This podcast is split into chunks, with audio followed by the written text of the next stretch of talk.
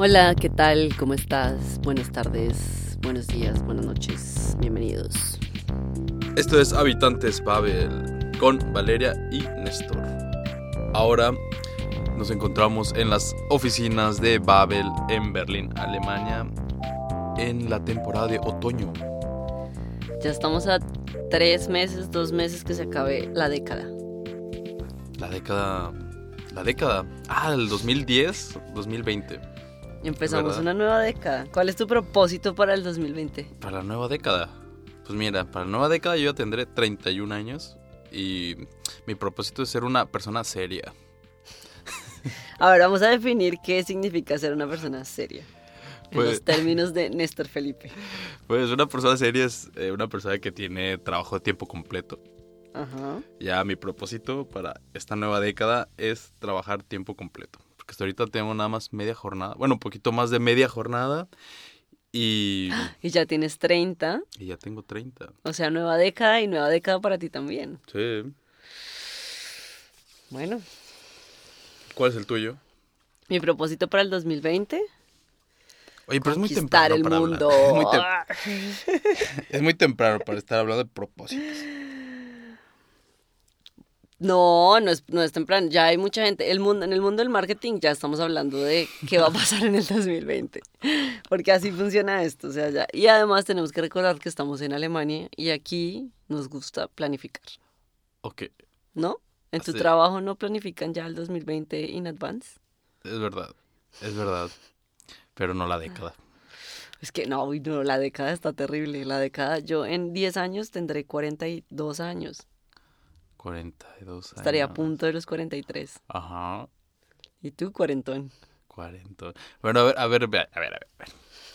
A grandes rasgos, ¿cómo te imaginas?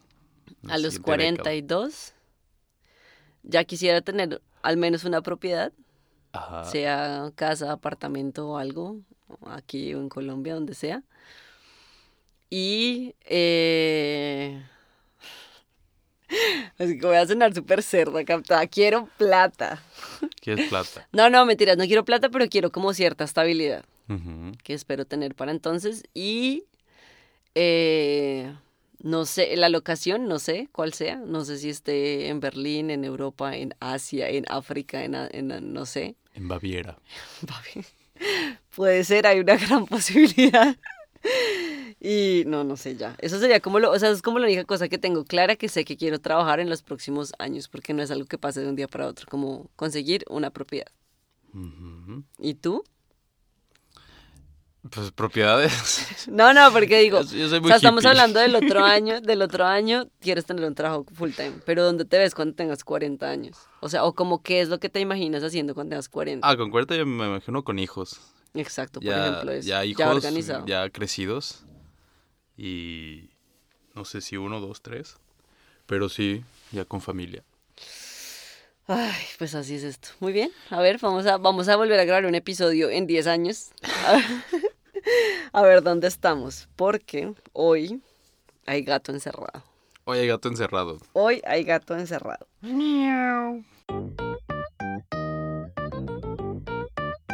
Esta es una expresión muy, muy, muy famosa En en, todo el mundo. español. Yo creo que sí, en todo el mundo. ¿En México es famosa? Muy famosa. En Colombia también, y yo creo que en España también. Porque Paloma, nuestra freelancer española, escribió un artículo al respecto, Ujú. averiguando e investigando cuál es el origen de la expresión gato encerrado. Pues, comenzamos.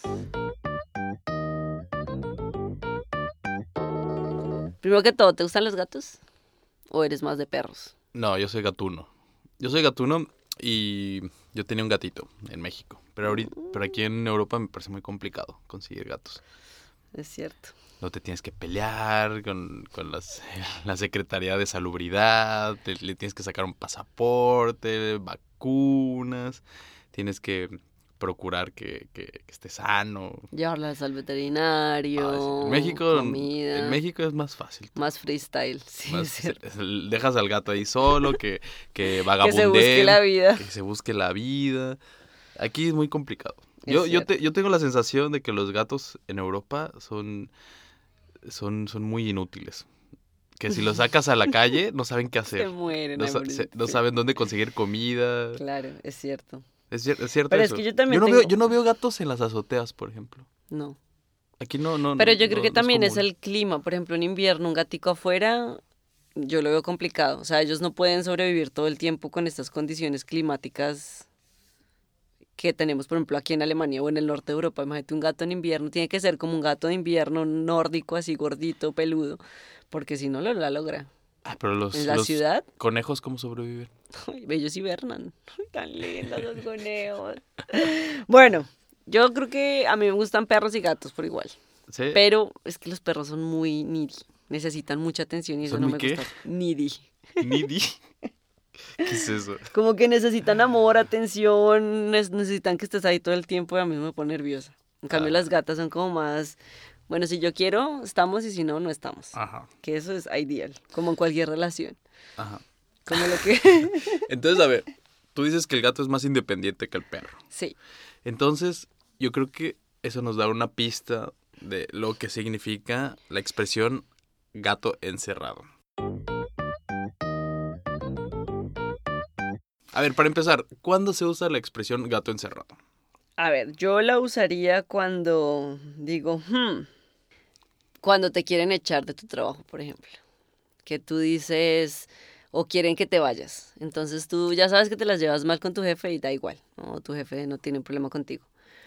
Y claro, y empiezan, pero tú no sabes, o sea, no es oficial, tú haces tu trabajo súper bien y empiezan como a botarte cositas para que tú digas como, a ver, que está, aquí hay gato encerrado, ¿están tratando de que me vaya o qué? Porque, ¿sabes? No te, te niegan vacaciones o tú necesitas ir al doctor y te, no, te, no te dejan ir, eh, pides un aumento y te dicen que no, bueno, todo no, o sea, bloqueado. Entonces, como, a ver, en el ámbito laboral. Entonces, digamos que la expresión gato encerrado denota una situación misteriosa. Sí, exacto.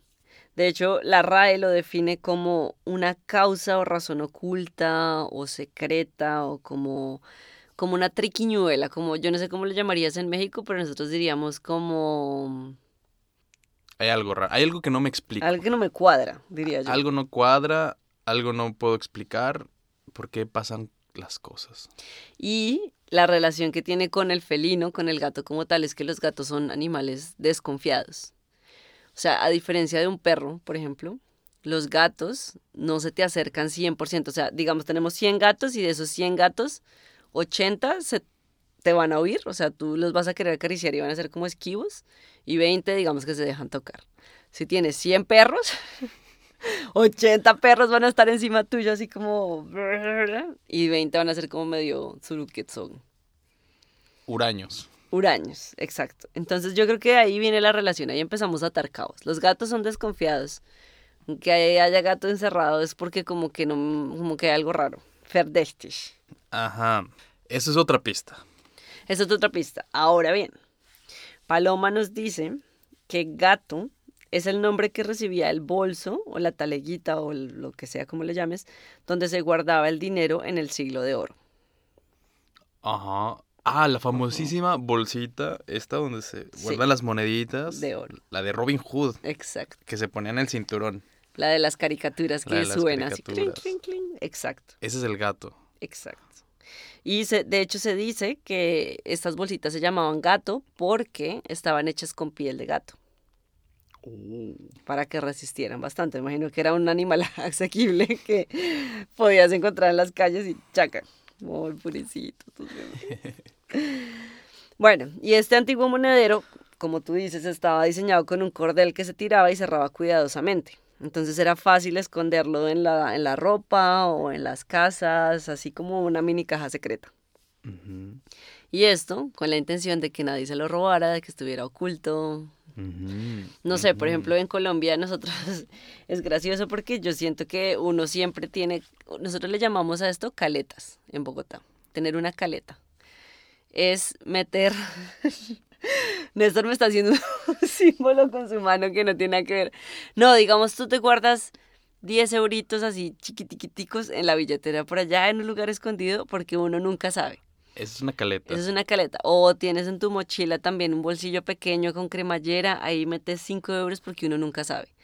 Las abuelas, también muy de, de tradición, pues en la casa, ¿no? Tienen la caleta, no sé, sabes, como estos fondos falsos en los cajones y ahí metías tu plata y, Ujú, y siempre relacionado con dinero.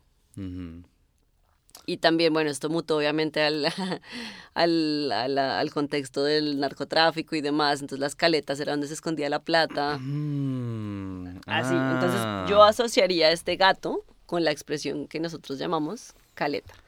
Y de hecho tenemos un verbo que es encaletarse. Encaletarse. Es cuando. Yo me encaleto algo. Ah, o sea, cuando un político eh, se roba Mm, dinero, no. se, se dice que se encaletó el Po- presupuesto. Podemos decirlo, sí, pero no se usa, es más como más físico, o sea, como más de, uy, Ah. me encaleté 5 euros aquí o me encaleté una cerveza al concierto. Ah, o, O, sea, eh, meter de contrabando. Exacto, algo así.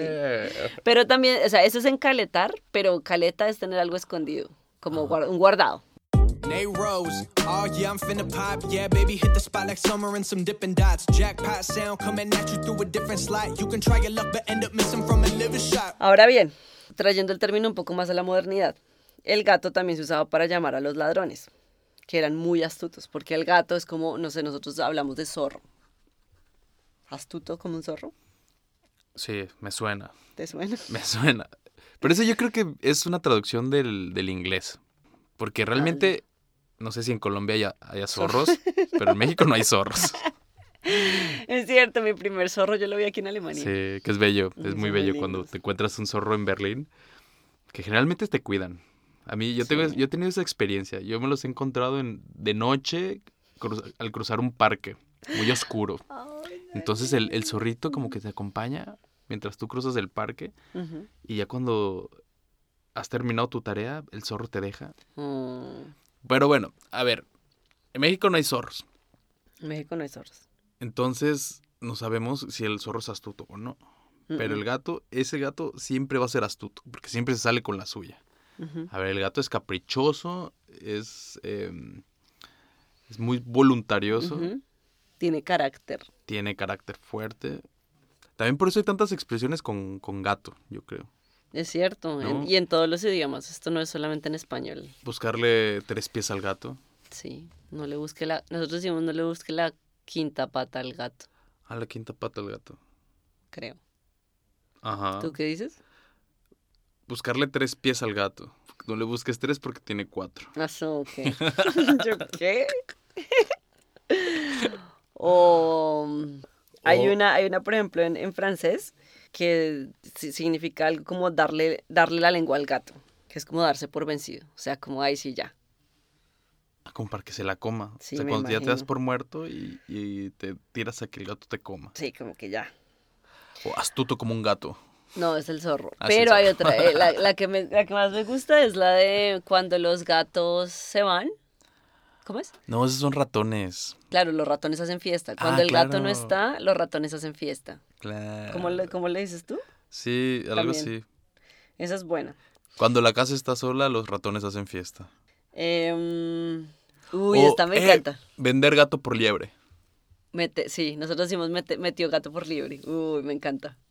Y hay otra que es de noche todos los gatos son pardos. Ah, Uy, esa es como- Uy, esa, esa me gusta ¿En qué contexto lo usarías? A ver, explica, explica qué quiere decir de noche todos los gatos son pardos. Bueno, depende de la circunstancia, pero yo diría, digamos que estamos en una fiesta, tú y yo, Ajá. así ya en uno de esos veranos eternos que uno dice como, bueno, ya. Y aparece una persona muy atractiva, o tal vez no tanto, y Ajá. dice, mira, ya, le hago porque es que ya de noche todos los gatos son pardos. Ya aquí tocó. O sea, o sea, es cua- o sea, digamos que el estándar se baja en cierta situación y dices, bueno, Ya tocó. hace 40 grados, la vida es bella, soy joven Estoy antes, y se de- va a terminar la década. y de noche todos los gatos son noche pardos. todos los gatos son pardos. Quedó muy claro. Claro, o sea, como quien dice, eso es como esta expresión de a caballo regalado no se le miran los dientes. O sea, agradece. Ooh yeah, oh baby, it's my season. Straight up out the water, I'm so well, I'm artesian. Girl, girl in my DM. Every time suspicion hit you, ask about this, she gon' swear that God, she got amnesia. Pues sí, volviendo al tema. A ver, todas estas expresiones yo creo que son viejísimas, ¿no? O sea, no creo que ninguna sea como novedosa. Porque esto es de todas las noches los gatos son pardos. Le metieron gato por liebre. Esto es muy de comercio de edad media, de trueque. A mí, me ¿no? encanta, a mí me encanta esta otra expresión de, si te digo que la burra es parda, es porque tengo los pelos en la mano. Oh, pero ay, yo ya, la lo, siguiente que espero es un puño en la cara. es como, como ya te dije, eso es muy de mamá. Como de que te dije que no sales esta noche.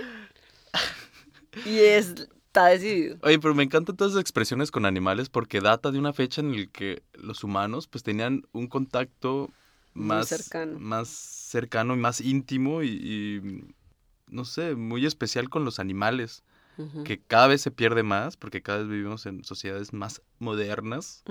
¿no? Y avanzadas, entre comillas. Entonces, por eso, uno cuando la sigue usando, pero realmente no sabe muy bien ¿Cuál el, el origen? el origen o, o la razón por la cual utiliza estas palabras. Entonces, yo no me imagino en un futuro qué se imaginarán las generaciones venideras cuando dicen eh, de noche todos los gatos son pardos. Sí, ¿No? es cierto. Quizás en, la, en las ciudades futuras ya no existan los gatos de noche. O la palabra pardo. ¿Qué tanto usas tú la palabra pardo? Yo no la uso en mi contexto día a día, ni la leo. ¿Sabes? Entonces, por ejemplo, ahí ya diríamos en, en- en- de noche todos los gatos son negros, diríamos, ya que es más como, o más o- oscuros, o- Mm. pero no diríamos, yo la palabra pardo no la uso rara, o sea, Mm. creo que nunca la he usado. Oye, pero si te, si te fijas que nosotros, por venir de Latinoamérica, sabemos que los gatos salen de noche y por eso eh, no, se, no se diferencian los unos de los otros. claro. Pero aquí en Europa, ¿has visto gatos de noche?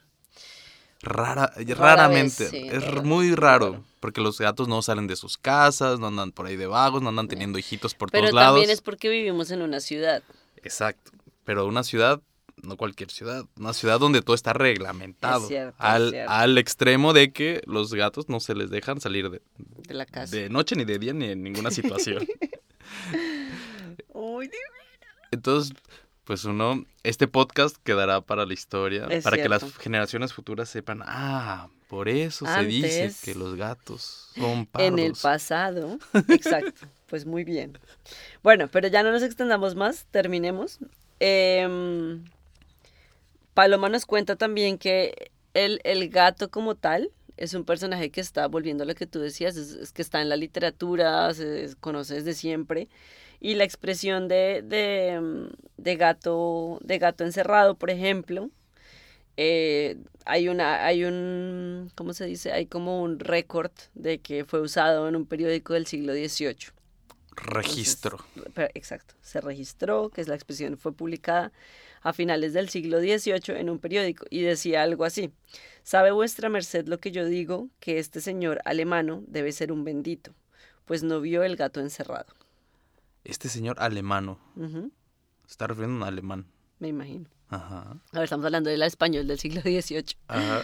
Pero sí, es una expresión muy antigua, puede que hayan muchas, muchas em, relaciones, pero a mí me gusta la de que es tener algo así como un guardado, como Correcto. tener un guardado por ahí que es raro y que algo te traes. Ah.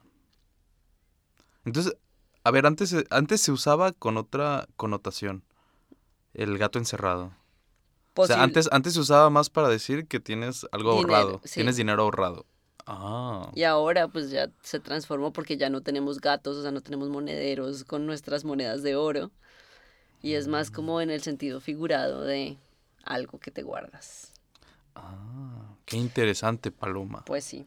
Y ya. Y Paloma nos cuenta la, la última expresión a la que se refiere con los gatos. Dice, es quién le pone el cascabel al gato. Yo nunca la había escuchado.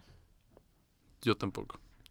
Y esta expresión alude a la dificultad o imposibilidad de realizar algo por ser peligroso. Como quien dice, ¿quién se le mide a eso? Ah, o sea, como, dis- como si fuese una congregación de ratones y, y estuviesen decidiendo ¿Quién, le- quién será el valiente que le va a poner el cascabel al gato. Para que todos sepan dónde se encuentra. Ah, Interesante. mira. Yo diría como ni porque me paguen, ni a bala, ni a bate. Yo diría, ¿quién se va a echar ese trompo a la uña? Me gusta, me uy, pero eso está re. Mira. Todo sí. ¿Quién se la va a rifar por la banda? Exacto. Bueno, Chaparrito, tú te la rifaste hoy por ayudarme con la tabla de Excel. Cuando quieras que, quien requiera servicios de Excel. Les recomiendo a Néstor, es eh, realmente un facilitador de las fórmulas en este maravilloso programa. y nada, nos vemos, nos escuchamos y nos leemos la próxima vez. That's just what it is. I ain't gotta lie to you. That's just what it is. That's just what it is. I ain't gotta lie to you. No. Okay, okay. Spit. I'm just playing.